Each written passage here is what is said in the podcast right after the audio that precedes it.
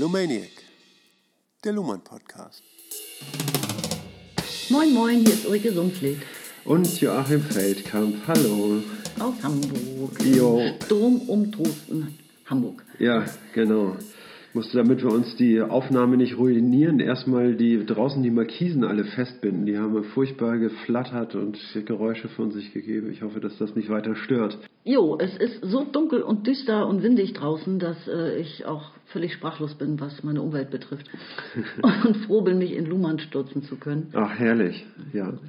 Dann lass uns mal gleich reinstürzen. Ja, wir sind im dritten Abschnitt mittlerweile im Kapitel die Funktion des Rechts. Und nachdem wir die Funktion bestimmt haben für die Gesellschaft, geht es jetzt eigentlich darum, wie wird denn das realisiert im System? Genau. Kann man das irgendwie empirisch beweisen, was er da aufgestellt hat, sozusagen? Ja, empirisch nachweisen ne? oder zeigen, wie sich diese Funktion, also nachdem wir nun genau ähm, hergeleitet haben, was die Funktion ist, also die Funktionsbestimmung geleistet haben. Ne? Es gilt jetzt die Frage, okay, wie realisiert sie sich? Ne? Das muss ja dann auch irgendwie ähm, umgesetzt werden, auf die Straße gebracht werden. Ne? Genau. Und darum geht es jetzt in dieser Frage, äh, in diesem Abschnitt.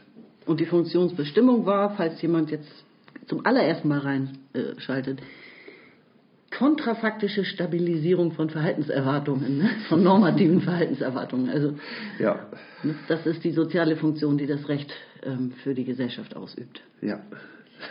Gegen die Faktenlage. Lassen wir einfach so im Raum Erwartungen, stehen. Erwartungen stabil halten. Richtig, Erwartung stabil halten, normatives Erwarten stabil halten, obwohl es anders läuft, halten wir trotzdem andere äh, Erwartungen aufrecht. Ne? Obwohl es Kriminalität gibt, erhalten wir Erwartungen aufrecht, eben, dass es keine Kriminalität geben soll. Ne? Genau. Das heißt Und dass es, ne? wenn es sie gibt, dann zumindest rechtlich zurechtgerückt wird, wie damit umzugehen ist. Ja, ne? dass das sanktioniert wird, ne? Genau. dass da ein Zeichen gesetzt wird, irgendwie, das soll nicht so sein. Ne? Hört auf damit. Das muss durchgesetzt werden. Ne? Und eine Strafe macht natürlich nichts ungeschehen, ne? aber sie zeigt ganz deutlich, diese Norm besteht weiterhin und äh, haltet euch dran. Genau. Dann lege ich los. Ja. Seite 143. Wenn es darum geht, etwas zu projektieren, was auch gilt, wenn es nicht entsprechend realisiert wird, wer kann das tun? Unmöglicher Satz. Kein Substantiv darin enthalten. Vielen Dank, dass du mich schon nach dem ersten Satz unterbrichst. Aber ich muss das einfach mal Ja. sagen. Also ich bin über diesen Satz lange nicht hinweggekommen. Irgendwie. Ich dachte, was fehlt hier? Wer kann das? Ein Substantiv fehlt, ja. Wenn es darum geht, etwas zu projektieren, was auch gilt, wenn es nicht entsprechend realisiert wird. Wer kann das tun? Ja, Ich finde es einfach nur wahnsinnig umständlich formuliert. ja es ist umständlich Und, und bei formuliert. wer denkt man eben auch an Personen. Ne? Das, das ist so. Man weiß einfach nicht, worauf das jetzt Ja, hinauslaufen wird. genau. Zweiter Satz, jetzt ohne Unterbrechung. Und was muss man voraussetzen, wenn es darum geht, zunehmend voraussetzungsvolle kontrafaktische Erwartungen zu erzeugen, zu erhalten, zu validieren? Diese Frage leitet von der Funktionsbestimmung zu ihrer Realisierung in Systemen über. Und sie führt auf zwei ineinander gebaute Systemreferenzen, nämlich die Gesellschaft und ihr Rechtssystem. Die Antwort setzt eine durch das System etablierte Unterscheidung von System und Umwelt voraus. Ein System, das Erwartungen normiert, bestätigt sich selbst, indem es in die Umwelt eine Differenz einzeichnet, die nur in vorgezeichneter Weise und nicht ohne das System zustande kommen kann. Das geschieht durch das Aufstellen von Normen, von denen man ebenso gut, ebenso schlecht auch abweichen kann. Und dann macht es für das System einen Unterschied, ob nach der im System vorgezeichneten Norm gehandelt wird oder nicht. Das System bleibt in den Grenzen seiner Möglichkeiten stabil, wie immer die Umwelt optiert. Zitat Ende. Ja. Wir sind hier genau bei der Frage, wie angedeutet vorhin, ne? wie realisiert sich die Funktion des Rechts in der Gesellschaft. Ne? Und da kommen wir auf auf zwei ineinander gebaute Systemreferenzen, wie Luhmann das sagt. Wir haben zwei unterschiedliche Systeme. Das Gesellschaftssystem, also das Gesamtsystem der Gesellschaft und, ähm, und das Rechtssystem. Ne, wobei man sich fragen kann, okay, die Funktion des Rechts haben wir bestimmt, aber was ist eigentlich die Funktion der Gesellschaft? Mhm. Könnte man fragen. Ich ne? keine. Na, no, doch, das, ähm, doch, doch. Also ich meine, wenn es die ganze Zeit um Kommunikation geht, ne, dann ist die Funktion der Gesellschaft eben diese Möglichkeit der Kommunikation zur Verfügung zu stellen, aufrechtzuerhalten. Mhm. Also das heißt also, in die, in die Umwelt mhm. wird eine wird eine Unterscheidung eingezogen. Was meint er genau mit dieser Unterscheidung? Ne, der mhm. leitende Code des Systems ist ja die Unterscheidung von Recht und Unrecht. Ja, okay. Und es gibt zahlreiche rechtsinterne Normen oder systeminterne Normen, mhm. die, um diese Unterscheidung treffen zu können, eigentlich aufgestellt wurden. Ne? Genau, um da also, zu Entscheidungen, zu Urteilen zu kommen. Richtig, genau. Ne? Das, heißt, ja, das, das, ist das, was ständig in die Umwelt, ins Gesellschaftssystem auch eingeführt geführt wird. Richtig, ne? es realisiert sich so, diese Unterscheidung von Recht und Unrecht wird in die, äh, in die Umwelt eingeschrieben, mhm. könnte man sagen. Ne? Und, und dann wird äh, zusätzlich gesagt, ja, das, was er sagen kann, was das Recht ist, ne? und auch damit zugleich sagt, was dadurch ausgeschlossen ist, was Unrecht ist, ne? mhm. ne? Ist das Rechtssystem selber das ist tautologisch in gewisser äh, Weise, ne? ja. aber so funktioniert es. Ne? Und auf diese Art und Weise äh, wird das Rechtssystem reproduziert. Jedes Mal, mhm. wenn gesagt wird, was Recht und was Unrecht ist, ne, reproduziert sich das Rechtssystem selbst aber eben nicht beliebig, sondern es, es, geht ja auch um rechtsinterne Normen, die dabei verwendet werden und zu diesem Zweck aufgestellt werden. Ja, Weil wir hatten ja schon an anderer Stelle ja. mal gesagt, was ist denn eigentlich eine Rechtskommunikation? Kann, man kann sich ja irgendwie auf der Straße kurz mal über was Rechtliches unterhalten und das ist dann, ist man dann schon Bestandteil des Rechtssystems, Teilnehmer des Rechtssystems in diesem Moment. Ja, ja das ist man in gewisser Weise, aber ja natürlich nicht rechtlich binden. Nicht? Da können keine Entscheidungen, keine Urteile dabei herauskommen. Ne? Das, ist das, ist wohl richtig, aber dennoch ist die, ähm, stellt sich ja eine Frage, na, soll man einen Fall vor Gericht bringen oder nicht? Irgendwie, ne? Und dann, wenn es dann um die Frage geht, irgendwie, ne? ist es Recht oder Unrecht, was da geschehen ist, ne? dann ist die ähm, ein entscheidender Punkt und deswegen gehört es auch zur rechtlichen Kommunikation, dass man feststellt, ja, also meines Erachtens ist das Unrecht, irgendwie ne, kann zur Anzeige gebracht werden ne, und da befindet man sich ja schon sozusagen auf dem, auf dem, juristischen Weg, ne, auf dem Pfad, ne, etwas vor, dem Gericht vorzutragen ne, und ähm, ist definitiv auch außerhalb der Institution schon rechtliche, Kommun genau. rechtliche Kommunikation, immer wenn es um die Frage geht, was Recht oder Unrecht ist. Ne? Genau, darin äußern sich ja gerade diese Erwartungen, diese normativen Erwartungen mhm. ne? an das Rechtssystem, dass das Rechtssystem das entscheiden wird. Ja. ja. Genau, also insofern, das ist dieses Einzeichnen einer Differenz. Ne? Diese Frage, ne? ja. ist das äh, rechtlich nach rechtlichen Normen äh, erwartbar, dass es so und so kommt oder ja. dass etwas passiert und geschieht? Ja, und jetzt ist aber auch die Frage, ne, reicht das aus, irgendwie, wenn wir eine, eine Unterscheidung reproduzieren, dass sich tatsächlich ein etwas äh, wie das Rechtssystem innerhalb der Gesellschaft ausdifferenzieren kann, auch in einem größeren Kontext, der weit über das hinausgeht, was ein, ein persönlicher Kommunikationskontext ist. Ne? Ja. Ne, ist das möglich? Wie weit trägt das? Ja, ne? noch, es reicht so ganz alleine noch nicht, wie wir jetzt sehen werden. Ne? Ja, naja, oder, oder, ja, oder vielleicht reicht es eben doch so. Ne? Vielleicht ist äh, mit dieser Hierarchie und mit dem, äh, wie soll man sagen, mit dieser unmittelbaren juristischen Kommunikation hat das noch ähm, einiges auf sich, was wir, was wir besprechen müssen. Es wird ja nicht nur kommuniziert, ob äh, ob etwas Recht oder Unrecht ist, sondern es wird auch für das System macht es einen Unterschied, ob entsprechend dieser Norm gehandelt wird. Mhm. Ne? Und das ist der, ähm, also sozusagen mhm. eine, eine Anschlusskommunikation, eine Handlung, sage ich mal, wird ähm, beobachtet und wiederum in das ähm, Kommunikationssystem reinjiziert. Ne? Und ähm, ja. auf diese Art und Weise macht es für das System einen, einen Unterschied, ne? ob man sich daran hält oder nicht. Mhm. Ne? Und es hat einen Effekt, ja. Es hat einen Effekt, auch inner, innerhalb des Systems. Also das passiert etwas anderes. Es ist ein Difference that makes a difference, mhm. könnte man sagen. Ne? Ein Unterschied, der einen Unterschied ausmacht. Das System verhält sich anders in dem Fall, dass etwas nicht entsprechend dieser Norm verläuft, als wenn es entsprechend der Norm verlaufen würde. Richtig. Gut, dann lese ich mal den nächsten Absatz auf Seite 143 unten. Als autopoetisches, operativ geschlossenes System ist das Recht gehalten, seine Funktion eigenständig zu gewährleisten. Selbstverständlich kann dies nicht in der Weise geschehen, dass alle empirischen Bedingungen für eine Reproduktion der Operation des Systems im System selbst erzeugt werden, denn das hieße, die Welt ins System einzuschließen.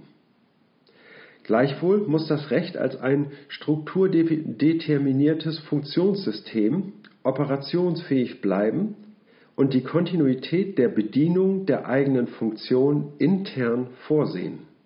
Intern aber heißt mit dem eigenen Operationstypus.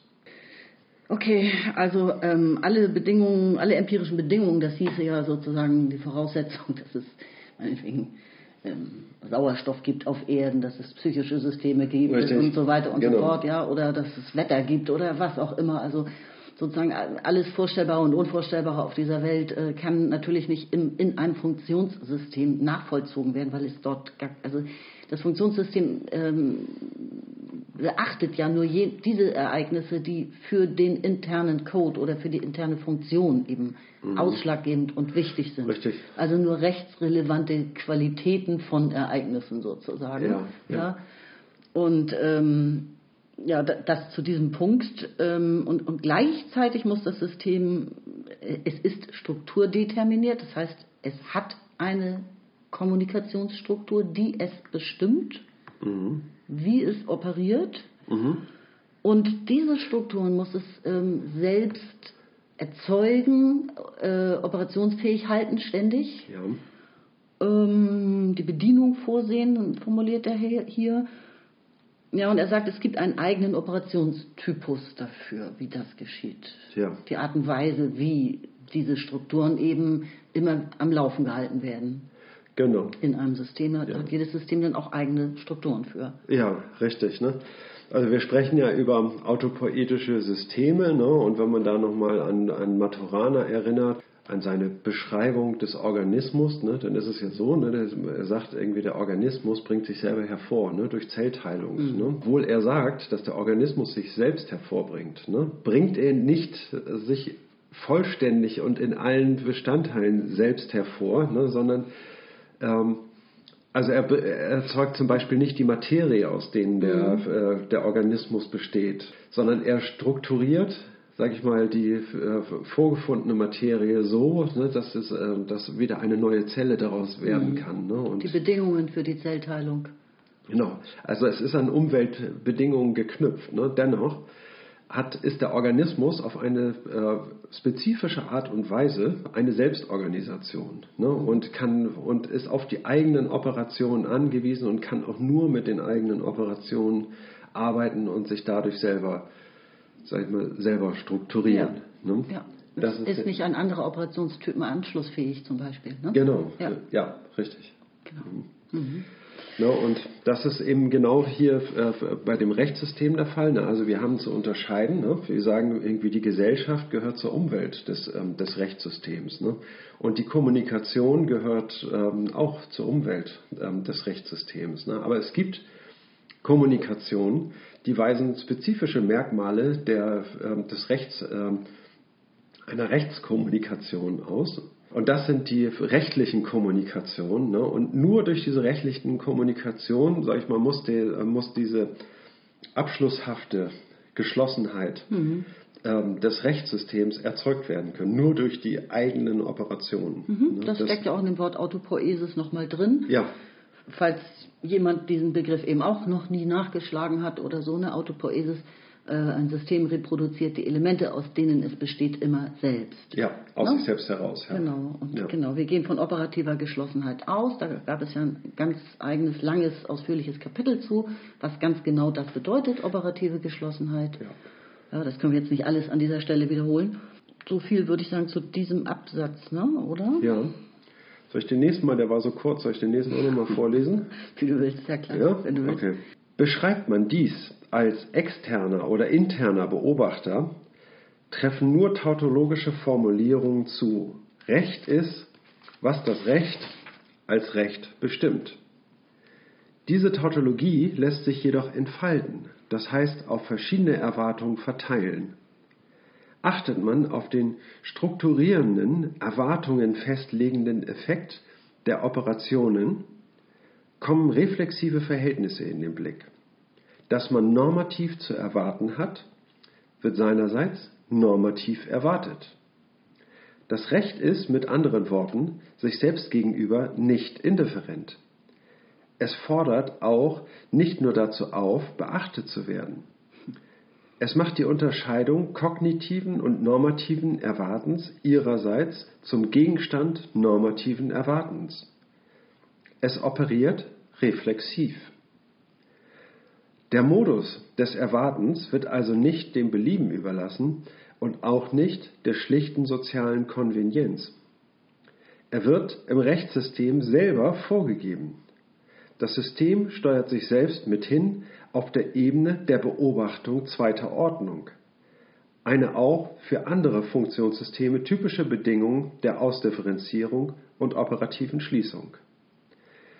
Recht wird also nicht einfach mit mächtiger politischer Unterstützung nur behauptet und dann mehr oder weniger durchgesetzt, sondern es ist überhaupt nur Recht, wenn erwartet werden kann, dass normatives Erwarten normativ erwartet wird. Und auch insofern ist das Recht nicht hierarchisch von oben, sondern jeweils heterarchisch, also kollateral, also in nachbarschaftlichen Vernetzungen de determiniert. Mhm. Ja, wunderbar. Also jetzt kommen wir auf die Ebene der Beobachtung zweiter Ordnung. Mhm. Ne, wir sind ja hier äh, bei, bei der Rechtssoziologie. Ja? ja? Also es gibt einen Beobachter, das sind wir zum Beispiel in diesem Moment auch. Ja. ja. Und es ist erstmal jetzt schon mal egal, ob man intern oder extern ist. Also einfach ein Beobachter, mhm. egal auf welcher Ebene so. Und wenn ein Beobachter das Rechtssystem, das Recht beobachtet, dann kommt man erstmal zu einer Tautologie. Das heißt, man kann das, was man zu erklären versucht, nur mit sich selbst erklären. Ja? Also man stellt dann fest, Richtig. Recht ist ja das, was das Recht für Recht erklärt. Ja. Und das äh, macht erstmal hilflos. Ja, und was erklärt das Recht für Recht? Ja, das Recht erklärt das Recht genau. für Recht. Ne? Also ja. da kommt man, da bewegt man sich in einem engen Zirkel irgendwie und sagt, wie kommt man da überhaupt raus? Also wie kann dieser Zirkel größer werden? Irgendwie, das kann man sich kaum vorstellen. Ne? Er sagt, diese Tautologie, sagt Luhmann, lässt sich entfalten. Mhm. Ne? Die lässt sich entfalten, das heißt also ähm, auf verschiedene Erwartungen verteilen, heißt das. Ne? Ja. Die, äh, mhm. ne? Genau, und jetzt wir kommen ja wieder in diesen Bereich des Erwartens und vor allem des normativen Erwartens zurück, der ja auch schon im vergangenen Abschnitt eine große Rolle gespielt hat, mhm. also Thema war. Ähm, er sagt jetzt, der nächste Satz wäre jetzt, achtet man auf den strukturierenden, das heißt nämlich Erwartungen festlegenden Effekt der Operationen im Recht, ja, des Rechtssystems, ja. dann stößt man auf reflexive Verhältnisse. Ja. Man, äh, man, äh, man stellt fest, ähm, es wird normativ erwartet, also jetzt in der Gesellschaft auch, ja, ja. und auch im Rechtssystem sowohl als auch. Ja. Und dass das so ist, ist wiederum selbst eine normative Erwartung. Ja. Und das Recht unterscheidet zwischen normativen und kognitiven Erwartungen und präferiert immer die normativen. Ja. Ja. Ja. ja. Also, also es macht diese Unterscheidung ist, ist selbst zum mehr. Thema. Es beobachtet sich selbst. Es Richtig. beobachtet sich selbst. Also ja, ist sich selbst gegenüber nicht indifferent, ne, genau. ne, sondern, äh, sondern beobachtet sich selbst und beurteilt sich selber nach Maßgabe äh, seiner eigenen Funktionsprämisse, ne, dass es eben um normative Erwartungen geht. Ne. Genau. Das heißt also, reflektieren heißt ja, ne, zurückwenden. Reflektieren heißt irgendwie darin, ist sozusagen etwas, ähm, sich selber nochmal zum Gegenstand seiner, mhm. ähm, seiner Beobachtung und seiner Beurteilung zu machen. Ja. Ne? Eigentlich und, ein traumhafter Zustand, oder? Den man sich von allen Systemen wünschen sollte. Ne? Und das wiederum setzt voraus, dass eben das Rechtssystem auch eigene Ansprüche an sich selber hegt. Ne? Mhm. Und auch an sich selber einen Mangel entdecken kann, sofern es seiner eigenen Funktion nicht entspricht mhm. ne? und äh, sich selber dann ähm, sich der Notwendigkeit ausgesetzt sieht, da zu korrigieren, ne? um sich den, äh, seiner eigenen funktionalen Prämisse wiederum anzupassen. Genau, also das, ähm, dieser Modus des Erwartens, das normativ erwartet wird, ähm, der ist auch eben überhaupt nicht beliebig. Den kann auch, können auch nicht, äh, kann auch nicht die Gesellschaft festlegen oder die Politik oder so, sondern, sondern was erwartet wird, das nämlich normativ erwartet wird, nach Rechtsnormen erwartet wird, das legt Ja. das Rechtssystem auch intern fest. Das ist nicht, sagt hier nicht, dem Modus sozialer Konvenienz preisgegeben, Ja, ne, nicht dem Belieben überlassen. ja, Also das Rechtssystem gibt selbst vor, wie es selbst normativ zu erwarten hat, das normativ zu erwarten Erwartet. ist oder Ja. erwartet wird. Ja? ja. Und es steuert sich selbst eben auf dieser Ebene der Beobachtung zweiter Ordnung durch Re- Selbstreflexion. Ja, und die, diese soziale Konvenienz irgendwie, das, ähm, das leuchtet mir noch nicht so ganz ein. Irgendwie diese soziale Konvenienz, also es bleibt nicht, sage ich mal, der sozialen Willfährigkeit ähm, überlassen, ne? also der, der sozialen Herkunft. Ne? Es gibt immer Normen, von denen man ausgeht, ne? und das ist auch immer der Ausgangspunkt. Ne? Aber das Rechtssystem reflektiert diese Norm im Hinblick darauf, ob, ob das Recht sein kann ne, und überlässt es nicht der sozialen Konvenienz, sondern reflektiert es im, im Reflexionsmodus des Rechtssystems selber Genau. seiner, von seiner funktionalen Prämisse. Ja, Das heißt also jetzt, das Interessante ist ja auch hier nochmal dieser einfach notwendige Hinweis. Es, ist, es gibt nicht diese Hierarchie, zum Beispiel, dass politische Macht dafür sorgt, dass es überhaupt Recht gibt und dann wird es durchgesetzt von oben nach unten, das, das, zentral das oder ist so. der nächste Punkt, ja. Ne? Ja. ja, okay. ne, sondern das Recht ist hierarchisch strukturiert. Innerhalb seines eigenen Systems äh, ist es dezentral organisiert durch seitliche Verzweigungen auf Kommunikationsebene. Ja, oder in, in der Kommunikation. Also das heißt, die, ähm, das Erwarten, ne? also das normative Erwarten, das wird von allen Seiten, von in, in dem Kommunikationssystem, überall wo kommuniziert wird, wird vorausgesetzt, dass bestimmte normative Erwartungen nicht nur legitim sind, sondern es wird vorausgesetzt, dass ähm, auf der anderen Seite dieselben Erwartungen ähm, gestellt werden. Also dass der andere dasselbe erwartet. Mhm. Ja. Es wird erwartet, dass erwartet wird. Ja. Ne? Das, Ja, ist genau. die, das ist dieser Reflexionsmodus, der hier zum Mhm. Tragen kommt. Ne? Das ist ja eben immer schon der Fall, wenn wir uns das überlegen. Wir fragen uns, wie das Rechtssystem möglich ist. Ne? Und wir sagen, ja, das Rechtssystem, sowas wie das Rechtssystem ist eigentlich immer schon aktiv. Ne? Es fängt ja nicht an.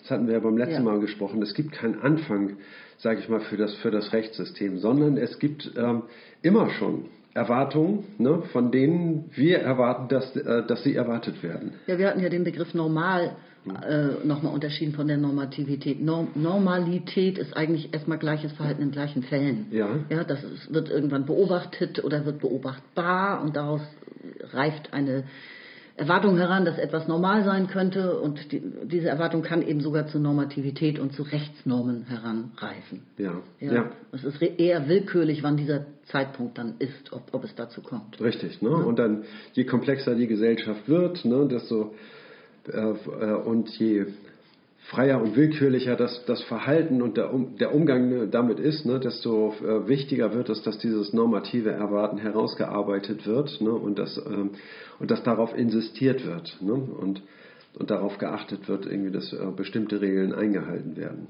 Das ist richtig. Ne? Aber äh, ja, hier geht es jetzt ähm, darum, also wir fragen uns, realisiert sich das Recht durch ähm, politische Macht, wird es dem Volke aufoktroyiert ne, und wird, ähm, und wird das, ähm, das Volk unter das Recht subsumiert.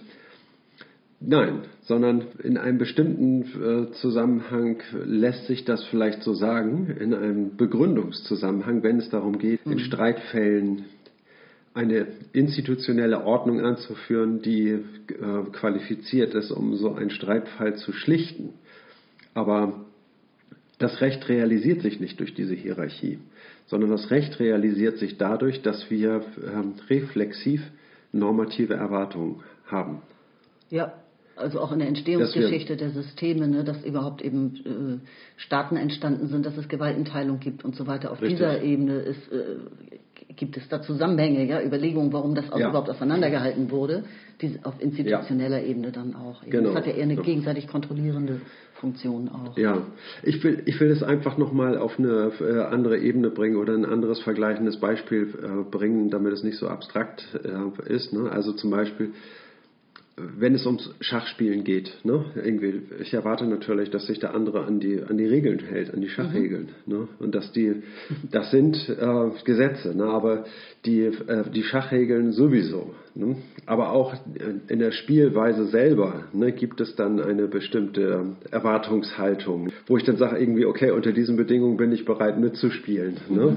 Da kann man irgendwie die unterschiedlichsten Verhaltensweisen an den Tag legen, ne, wo dann irgendwie ein, ein professioneller Schachspieler schnell aussteigen würde und sagen, irgendwie, na, ich erwarte natürlich irgendwie, dass sie sich Mühe geben beim Schachspielen, nicht einfach willkürlich irgendwelche Steine setzen oder einfach behaupten, sie hätten gewonnen oder Ne? Also da gibt es ähm, auch noch weitergehende Erwartungen. Ne? Ja, die teilweise unbewusst verlaufen, ne? Ja, weil sie so normal sind wiederum. ja, genau. Ne? Dass man Und das- gar nicht äh, zum Thema der Unterhaltung macht. Genau, ne? und das, das ist eben, und da befinden wir uns in diesem Bereich irgendwie der wechselseitigen äh, normativen Erwartungen, normativen Erwartens. Ne? Ne? Also ich erwarte auch, dass der andere von mir erwartet, äh, dass ich mich an die äh, Spielregeln halte und so weiter. Ne? Das lässt sich dann äh, beliebig fortsetzen. Jo, dann lese ich weiter. Ja, So jedenfalls lässt sich die allgemeinste Form zirkulärer Selbstbestätigung formulieren. Aber trifft der damit behauptete Sachverhalt auch empirisch zu?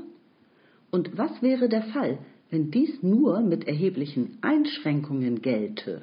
Also ich würde zu diesem aufmachenden Absatz kurz sagen wollen, er fragt jetzt, ob das, was er behauptet hat, empirisch zutreffend ist. Ja. Und es könnte sein, dass es äh, nur mit Einschränkungen zutreffend ist, die, die dann noch zu treffen sind. Die nennt er hier noch nicht, welche Art und Weise. Ja? Und jetzt geht es weiter. Wir, er sagt, er, wir müssen auf diese Frage mit einer Unterscheidung antworten. Und diese Unterscheidung, darum geht es jetzt.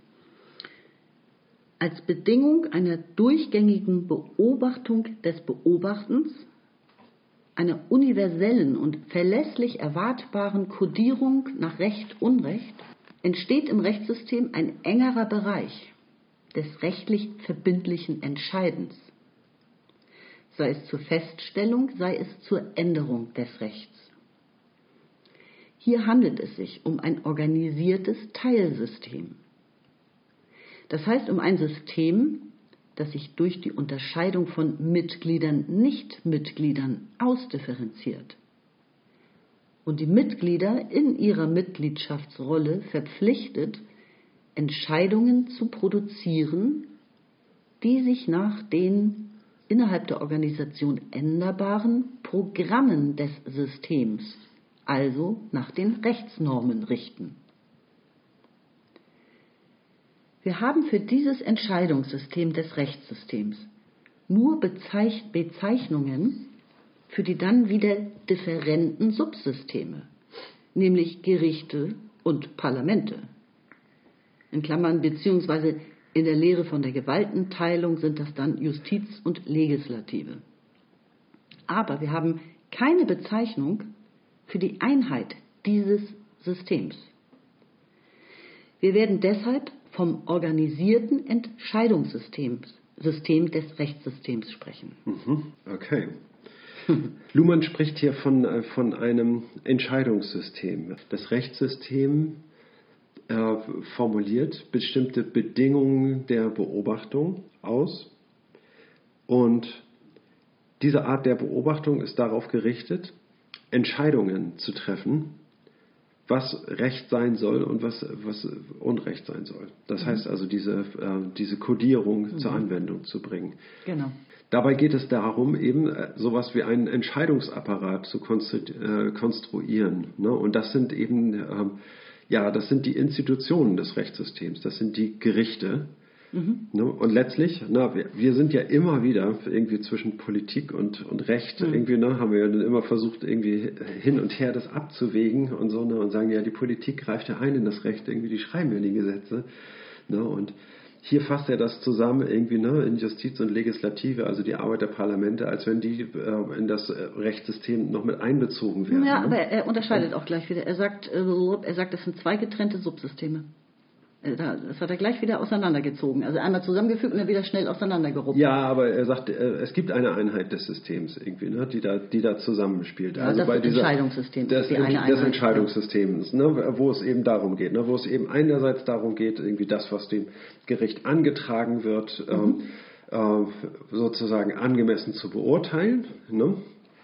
Und äh, kompetent zu beurteilen und dabei irgendwie ähm, sozusagen auch die in Interesselosigkeit der Mitglieder, ja, die da gebunden sind, die dürfen natürlich nicht involviert sein in die Fälle, die sie da beurteilen sollen. Ansonsten es besteht ja die Gefahr, dass sie, dass ihre Entscheidung korrumpiert ist, ne? sondern sie sollen eigentlich wie Roboter sozusagen eine bestimmte Entscheidung ähm, forcieren, irgendwie so, wie sie getroffen werden muss. Ne? Und dann im gleichen Zuge aber eben auch äh, das Rechtssystem selbst, also ist, sind sie zur Selbstbe ist dieses Entscheidungssystem zur Selbstbeobachtung angehalten. Das heißt also, das Rechtssystem muss sich auch selbst beobachten und gucken, ob, ähm, ob Recht immer noch Recht ist. Ne, und, und sich äh, und gegebenenfalls nachbessern. Ne? Und das geht eben nur im Zusammenhang mit, äh, mit der Legislative, ne, mit dem Gesetzgeber, sag Genau. ich mal, ne, der dann äh, eben entsprechende Gesetznormen leisten kann. Ne?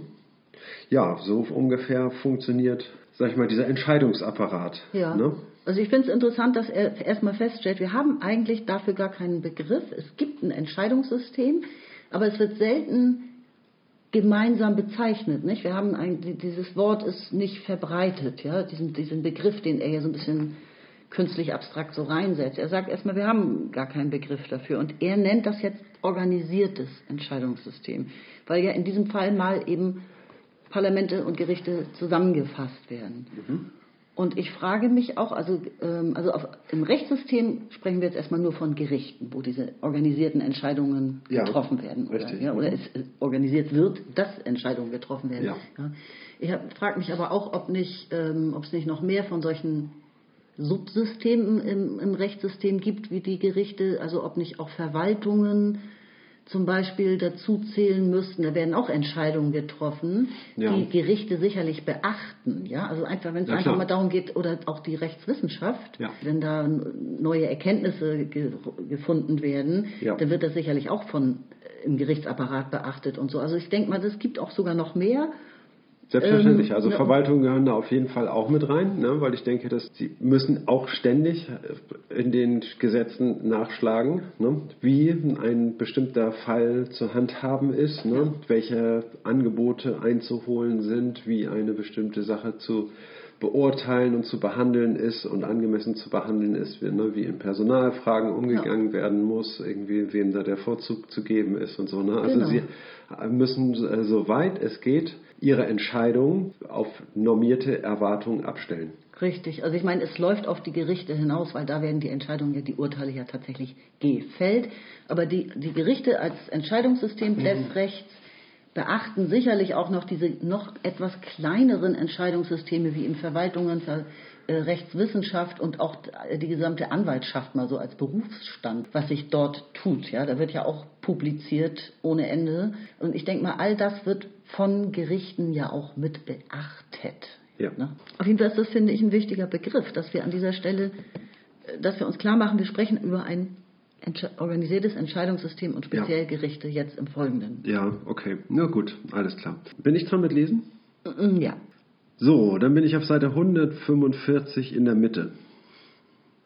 Dieses System organisiert einen eigenen Bereich zirkulär vernetzter Operationen.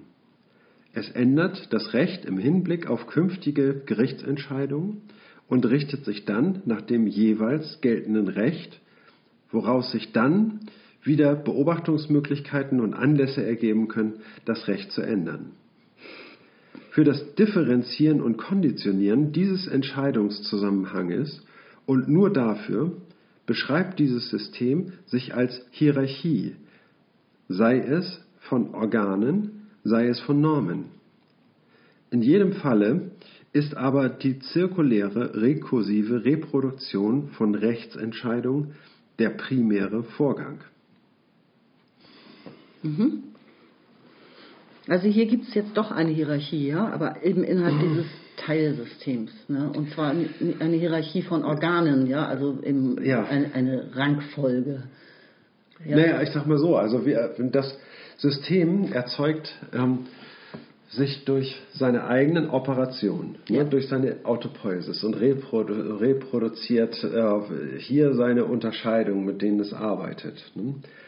Aber es gibt, äh, es, es arbeitet, sage ich mal, dann auf eine Struktur hin, die hierarchisch strukturiert Ja. ist, ne, die dann äh, sagt irgendwie, okay, gut, irgendwie, ne, wir haben meinetwegen ein Verwaltungsgesetz, ne, und dieses Verwaltungsgesetz ist natürlich dem bürgerlichen Gesetzbuch unterstellt Genau. oder, ne, oder, äh, oder an weiteren Das ist Gesetzen. die Normenebene. Da gibt es eine Hierarchie in, in, in den Normen, ja, Genau. oder bei den Normen gibt, Ja. die sind hierarchisch strukturiert, ja. Genau, ne, oder bei den Gerichten gibt es eben auch das, äh, es gibt das, das äh, Landesgericht, es gibt irgendwie das äh, Strafgericht, irgendwie, ne, es gibt das äh, Verfassungsgericht, ne, was eben eine, eine Ebene drüber ist, Genau. sozusagen. Ne, und so gibt es auch hier Hierarchien, oder es gibt personale Hierarchien, es gibt Hierarchien von Kompetenzen. Ne. Ja, und überhaupt von nationalstaatlichem Recht und von globalem Recht und transnationalem Recht und äh, supranationalem Recht und, und, und. Ne? Ja. Also territorial, auf Territorien bezogen oder eben Mhm. darüber hinaus und so.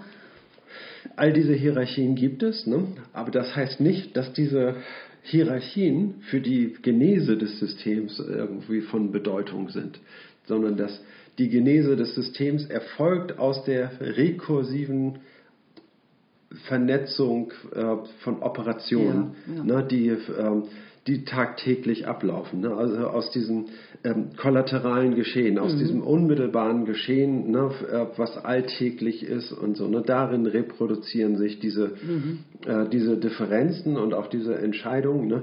Nur wenn es darum geht, irgendwie eine Ordnung, sage ich mal, in diese äh, Entscheidung äh, zu bringen, ne? ist man auf, auf die Projektion quasi von solchen Hierarchien angewiesen, ne? die äh, ja mehr oder weniger nur symbolischen Charakter haben, ne? aber nicht für die Genese des Systems von irgendeiner Bedeutung sind. Genau. Also so viel zum Unterschied von, erst sagt er ja, es gibt keine Hierarchie im Rechtssystem oder das Rechtssystem ist nicht Ja. an sich hierarchisch strukturiert. Ja, aber in diesem Teilbereich, wenn man da genau hinguckt, um äh, real, Entscheidungen realisieren zu können, ja, so auf dieser operativen Ebene, Ja. da auf der praktischen Umsetzungsebene, da gibt es dann Hierarchien. Ja, okay. Ja, dann würde ich sagen, geht's weiter auf Seite 145. Ne? Genau. Für diesen Bereich, für dieses Entscheidungssystem des Rechtssystems haben sich die wohl etablierten Formen der Reflexivität entwickelt. Sie benutzen die Form der doppelten Modalisierung. Sie normieren das Normieren, schränken den Gebrauch dieser Möglichkeit aber auf Anwendungen ein, die in diesem System benötigt werden. Der bekannteste Fall ist die Normierung der Verfahrensregeln, die, wenn beachtet, dazu führen, dass die erzeugte Entscheidung selbst normierende Kraft hat. Der Grenzfall ist eine bloße Kompetenznorm als Inkarnation des Prinzips der Rechtssouveränität. Was immer der dazu eingesetzte Entscheider entscheidet, wird dadurch Recht. Und die andere Seite ist die Unentbehrlichkeit dieser Norm. Wie immer das Entscheiden durch rechtliche Vorgaben beschränkt wird, eine Restunsicherheit, in Klammern sei es in der Rechtsinterpretation, sei es in den Faktenfeststellungen, kann nur durch eine Kompetenznorm beseitigt werden. Hervorgehoben jetzt, insofern beruht das gesamte Entscheidungssystem des Rechts auf der Reflexivität des Normierens. Es handelt sich nicht um einen Sachverhalt, den es neben anderen auch gibt. Es handelt sich um eine in spezifischen Normen inkarnierte Darstellung der Einheit des Systems im System, also um ein Korrelat der Universalität der Funktionszuständigkeit. Okay. Ich glaube, hier müssen wir noch ein paar Begriffe klären, bevor wir ähm, bevor wir da richtig an die Interpretation rangeht. Ne? Also im ersten Satz heißt es, für diesen Bereich, für dieses Entscheidungssystems, System des Rechtssystems, haben sich die wohl etablierten Formen der Reflexivität entwickelt. Sie benutzen die Form der doppelten Modalisierung. Sie normieren das Normieren. Doppelte Modalisierung. Mhm. Das ist der, ähm, darauf wollte ich gerne eingehen, was das genau bedeutet. Habe ich mich schwer mitgetan. Ja, ist klar. Na, also bekannt ist ja ähm, aus der Grammatik irgendwie, dass es Modalverben gibt. Ne? Das sind, äh, sind Verben wie können, müssen, äh, wollen, wollen, sollen, ja und äh, ich kann, ich darf, ich will, ich soll, ich muss, ich mag. Oh, wow. erste Schulklasse. Erste? Ne, das kann Doch, nicht wirklich, sein. erste, ganz bestimmt. Ja? Ja. Also, äh, das sind die Modalverben. Was machen diese Modalverben? Sie versehen den Satz mit, einer, äh, mit einem Realitätsprädikat. Noch deutlicher wird es, wenn wir äh, die kantischen Modalkategorien uns ansehen. Ne? Die Modalkategorien äh, bestehen aus Möglichkeit, Dasein und Notwendigkeit. Ähm, hier ist es ganz deutlich zu sehen. Man kann sagen, dass die Möglichkeit und die Wirklichkeit sich äh, darin unterscheiden, dass, naja, okay, sie unterscheiden sich nicht, aber sie sind, sie sind aufeinander bezogen. Ne? Das, was wirklich ist, ist notwendigerweise auch möglich. Ne? Ja, und, richtig, das ist logisch. Ja, ja mhm. ne? aber nicht das. Aber äh, nicht umgekehrt. Aber nicht umgekehrt, richtig. Ne? Das heißt also, was, was möglich ist, ist nicht zwangsläufig auch wirklich. Ne? Dennoch ist, ist auch das Moment des Wirklichen am Möglichen, denn wenn etwas möglich ist, ne, mhm. dann ist es auch wirklich, dass es möglich ist, nur eben mhm. nicht notwendig. Ne? Mhm, mhm, mhm Und ja. na, also diese äh, Modalkategorien bilden äh, Realitätsprädikate, könnte man sagen, also die, äh, die sich anwenden lassen auf Aussagen. Ne? Und mhm. Naturgesetze verwenden diese Technik der Modalisierung, um die Naturgesetze zum Ausdruck zu bringen. Was ist ein Naturgesetz?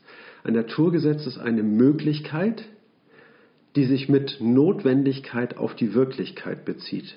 Ne? Also wenn ich sage, zum Beispiel den Impulserhaltungssatz beschreiben will in der Physik ne, und sage, wenn zwei Kugeln von verschiedenem Gewicht ähm, aufeinanderstoßen, ne, dann wird danach folgende Bewegung, nach diesem Zusammenstoß, wenn es ein zentraler Zusammenstoß ist, sich folgende Konstellation ergeben. Ne? Das heißt also, ich sage nicht, dass zwei Kugeln aufeinander stoßen.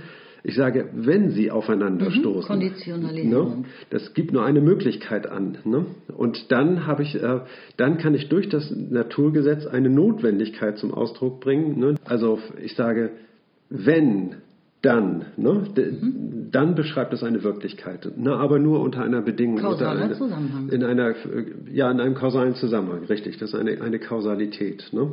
Ich sage nicht, dass es so ist, aber wenn A, dann B, dann wird mhm. auch B wirklich so. Ne? Und das ist eine Möglichkeit, die sich mit Notwendigkeit auf die Wirklichkeit bezieht. Ne? Mhm. Ne? Und, Sehr schön, okay. Na, und genau das Gleiche machen eigentlich auch die Modalverben. Ne? Man sagt, äh, ja, es gibt sozusagen Formen äh, oder Techniken, wie man etwas zum Ausdruck bringen kann. Ne? Das heißt also, wir kennen alle diesen Satz. Man muss es nur wollen. Ne? Und da haben wir eine, eine schöne Doppelmodalisierung. Ähm, ne? man muss und man muss wollen. Ne? Wollen ist mhm. sozusagen eine andere, eine andere Kategorie. Ne? Das heißt also, einmal wird eine Notwendigkeit zum Ausdruck gebracht und zum anderen wird eine etwas volontative. Eine gewünschte Möglichkeit. Eine gewünschte Möglichkeit, ja, so, ne? Das heißt also. Etwas Volontatives, etwas Freiwilliges. Ja, etwas, was man erstreben will, sozusagen, wozu man seine Freiheit einsetzen kann, um es, um es zu erreichen. Ja, ist, ist jetzt ein Larifari-Beispiel, so, ne? Aber da sieht man, was, äh, was eben mit den, mit den Modalverben zum Ausdruck gebracht werden kann. Diese Technik beherrscht eigentlich jeder. Ne? Mhm. Wenn man darüber nachdenkt, was da eigentlich passiert, Ne, da kann man wirklich nur mit den Ohren schlackern. So, ne? Das ist schwierig, irgendwie das zu, genau zu verstehen und das zu interpretieren, was damit zum Ausdruck gebracht wird. Ne? Ähm, aber jeder beherrscht es erstaunlicherweise. Ne? Und, äh, und hier haben wir es eben auch bei der Modalisierung, mit, bei dem Normieren, haben wir es immer mit einem Sollen zu tun. Mhm. Ne? Und ähm, Normen sind das, was gesollt wird. Richtig, ja. ja. Zumindest im Ansatz, ja. ja. Und, und, wenn, und das Normen gesollt werden, äh, ist bereits eben auch eine Norm im, im Rechtssystem und zwar die wichtigste, kann man geradezu sagen. Was ist die wichtigste Norm? Ähm, das, Norm, das normatives Verhalten und normatives Erwarten auch normativ erwartet und normativ gesollt wird und Ja. so weiter. Also, Ja, richtig. ne? also ne? das, die Rechtsnormen sind, sind das Fundament des Rechtssystems, ne? Ja. das normative Erwarten Genau. und Verhalten. Ja, wie wir vorhin schon äh, mehrfach gesagt haben, ne? also es, es wird erwartet, dass erwartet wird. Ne? Und Genau.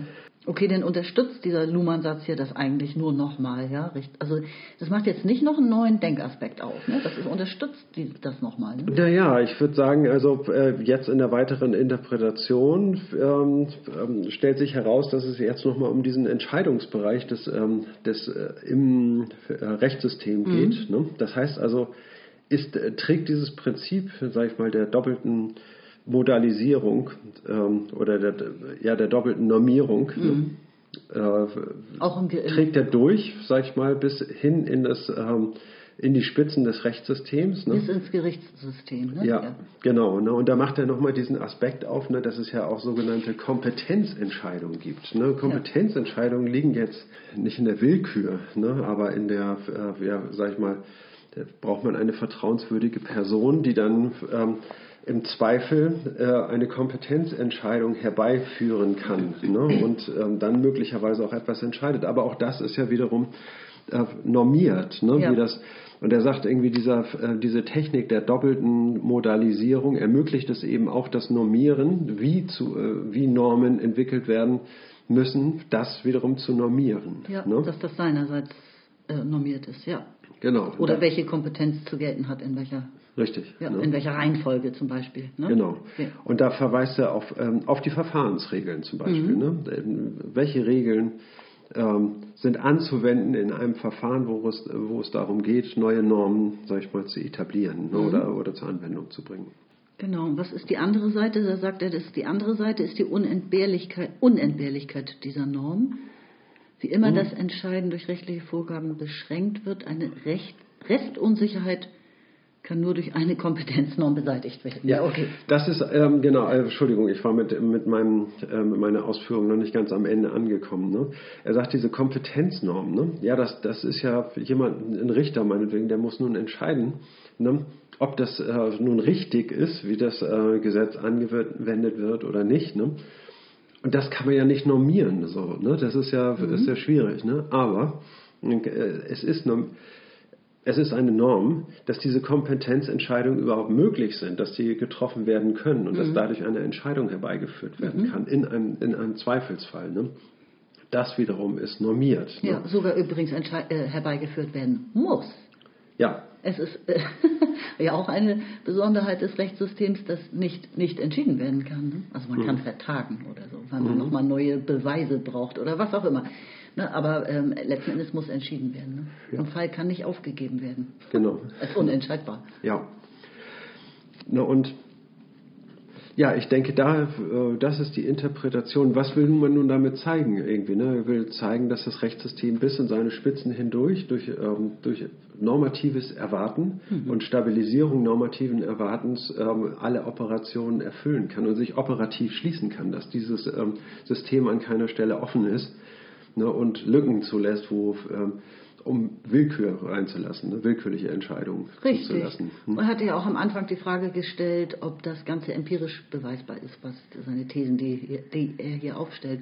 Und das ist es an dieser Stelle, weil wir können das ja nachvollziehen, dass es diese Normen gibt Ja. in, im Gerichtssystem. Ja. Ne? Also es gibt diese Verfahrensregeln und es gibt diese Normen, der Genau. deckt diese Kompetenznormen und so weiter. Also das Genau. ist äh, jetzt sind hier keine Fußnoten mit äh, Fällen oder Beispielen und, und, und angegeben, ja, aber Ja. das kann man praktisch an beliebiger Stelle Beweis führen. Genau. Man, kann es, man kann es beweisen, ne, oder äh, ich finde besser noch ist, wenn man sagt, irgendwie, man kann es beobachten. Beobachten. Ne? Man kann es beobachten und man kann beobachten, dass, es, ähm, dass dieses System an keiner Stelle hinkt ne, oder, oder irgendwelche Schwächen aufweist. Ja, und er hat das jetzt ja noch einmal so endgültig ein bisschen finalisierend hervorgehoben, dass das gesamte Entscheidungssystem des Rechts eben auf dieser Reflexivität des Normierens beruht. Und übrigens, das ist doch auch einzigartig im Rechtssystem, oder? Also das kann man von, von den Massenmedien nicht gerade feststellen. dass äh, sie informieren auf, auf, aufgrund von Reflexivität ihrer eigenen Operationen zum Beispiel. Ne? Und auch im politischen nee. System spielt das nicht dermaßen eine Rolle. Also, Nein. Man könnte jetzt das Mediensystem natürlich versuchen, also als Informationssystem gesellschaftlich zu etablieren und es mit einer gesellschaftlichen Funktion auszustatten dann müsste man das natürlich genau wie, wie die Gerichte auch mit entsprechenden finanziellen Mitteln ausstatten, dass sie dann dieser Aufgabe auch ähm, gerecht werden können. Ne? Mhm. Und ähm, dass sie dann diese Selbstkontrolle, also sie können sich selber dann darüber informieren, ob sie richtig informieren. Ne? Also im Prinzip wäre es möglich, ne? aber es ist eben noch nicht dazu gekommen, ne? dass sich so ein, ein, ein Mediensystem ausdifferenziert. Tja, das sagst du so. Bist du nicht der Meinung, dass die Massenmedien ein, ein eigenständiges Funktionssystem für die Gesellschaft ausüben? Ihre Funktion ist informieren, nicht informieren, beziehungsweise äh, inkludieren, exkludieren. Ja. Jeder kann mitreden durch ja, die Information. Nein, also ich bin der Meinung, dass, äh, dass es da nicht angebracht ist, irgendwie automatisch von einem autopoetisch und operativ geschlossenen System zu sprechen, mhm. ne, sondern dass es ähm, das sehe ich echt anders. Also es fehlen auf jeden Fall die Institutionen, die das, ähm, die das kontrollieren und sicherstellen. Ne? Also ich denke, dass das Mediensystem schon Merkmale aufweist eines, eines Systems, ne? aber ich glaube nicht, dass dieses System operativ geschlossen ist. Du hast ja selber in deiner Broschüre geschrieben, ne, dass die Medien berichten nicht über die, äh, über die Defizite der Medien. Sie berichten über alles andere, aber nicht über die Missstände im eigenen Haus. Mhm. Ne? Der, ähm, der Redakteur oder der ähm, Journalist kann nicht über, über seine eigene Notlage oder über die Notlage seines mhm. Berufsstandes entwickeln. So, ne? Das würde nicht gedruckt werden. Ne? Die ja, Pressefreiheit gut, ist ja. nur die Pressefreiheit der, ähm, der Verleger. So, ne? Und ähm, das ist aber ähm, wie soll man sagen, ein wichtiges Momentum in der Ausdifferenzierung eines Systems. Mhm. Ne? Also Sie gaukeln uns sozusagen perfekt vor, dass, es, dass Sie eins wären und sich ja auch freiwillig selbst kontrollierten. Ja. Aber das äh, ist ja eher Show. Tatsächlich, ne? Ja. Also das ist in vieler Form, also das hat ganz viele blinde Flecken und diese Selbstrekursivität, ja. Quatsch, Selbstreflexivität, die äh, findet da so gar nicht statt im, ja. im Massenmediensystem. Genau. Also es, es, fehlt in dem Mediensystem, sage ich mal, das äh, Selbstkorrektiv, ne? mhm. dass die äh, Medien auf sich selber Bezug nehmen, auf, äh, auf ihre, über ihre Schwächen informieren ne? und systematisch diese Schwächen auch abarbeiten. Ne, um, um ihr Operieren zu optimieren. Ne? Ja, richtig. Na ja, gut, ähm, das ist also ein kleiner Ausflug. Kleiner Exkurs. Ich, ich staune ja. hier nur über diese herrliche, also über diese Singularität, finde ich eigentlich. Ne? Das gesamte Entscheidungssystem beruht auf der Reflexivität des Normierens. Das ja. ist schon großartig. Ja. Okay. Ähm, nächster Absatz, ne? Und ich glaube, wenn wir den, ähm, diesen Abschnitt in zwei Teile teilen wollten, dann ist es auch schon der letzte Abschnitt, den wir in dieser Session hier bearbeiten werden. Ja, richtig. Ist allerdings ein langer Brocken jetzt. Ne? Okay, alles klar. Gut, also einmal tief Luft holen.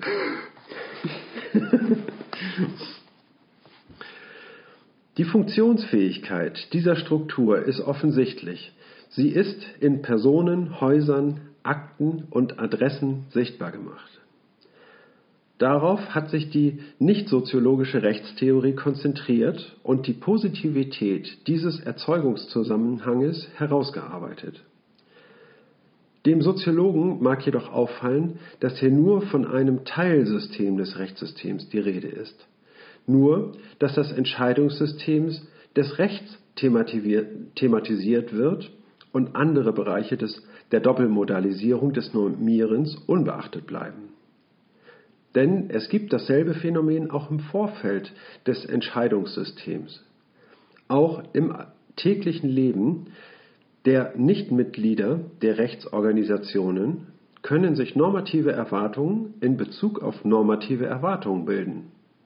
So erwartet vor allem der in seinem vermeintlichen Rechten Verletzte von anderen normativ, dass sie sein Anliegen unterstützen.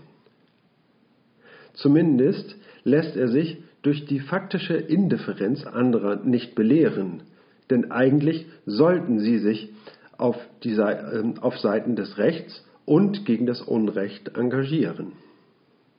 Es kann auch sein, dass Dritte erwarten, dass man sich für ihre Rechte einsetzt und deren Verletzungen nicht einfach schweigend hinnimmt. Das Rechtssystem als Gesamtheit gesehen operiert auf der Sicherheitsbasis der normativen Erwartung normativer Erwartungen. Es ist auf der Basis der Reflexivität seiner Operationen ausdifferenziert. Nur so ist denn auch die Inanspruchnahme von Kompetenz im Entscheidungssystem des Rechts sozial einfühlbar und akzeptabel. Nur so sind die Entscheidungsinstanzen des Rechts mehr als das, was sie in den meisten Hochkulturen waren, Fremdkörper kooperativer Art in einer nach Familien oder Häusern geordneten Gesellschaft mit der Folge, dass eine Verständigung unter Nachbarn oder eine dörfliche oder zunftinterne Selbstjustiz immer den Vorrang hatte vor dem Gang zum Gericht. Nur so kann sich gegen diese in der Evolution eher wahrscheinliche Struktur ein Vertrauen in formales Recht und eine verbreitete, differenzierte Inanspruchnahme für Recht, von Recht für die Strukturierung von Problemen des täglichen Lebens entwickeln. Hm. Okay. Ja, ich meine, er sp äh, spielt nochmal auf die Geschichte an, dass das Rechtssystem sich zu einem eigenständigen Rechtssystem ausdifferenzieren konnte, ist sogar eher unwahrscheinlich gewesen. Ne?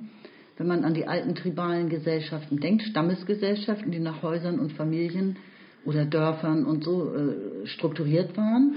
Ja. Oder dann auch an die stratifizierte Gesellschaft. Das hatte mhm. er auch an anderer Stelle schon mal beschrieben. Ähm, da ist schon ähm, der, der Drang, das zum, so zu regeln, wie man es gewohnt ist. Also der, entweder der König entscheidet oder eben der Stammeshäuptling oder so, mhm. ja, ähm, der Stammesführer.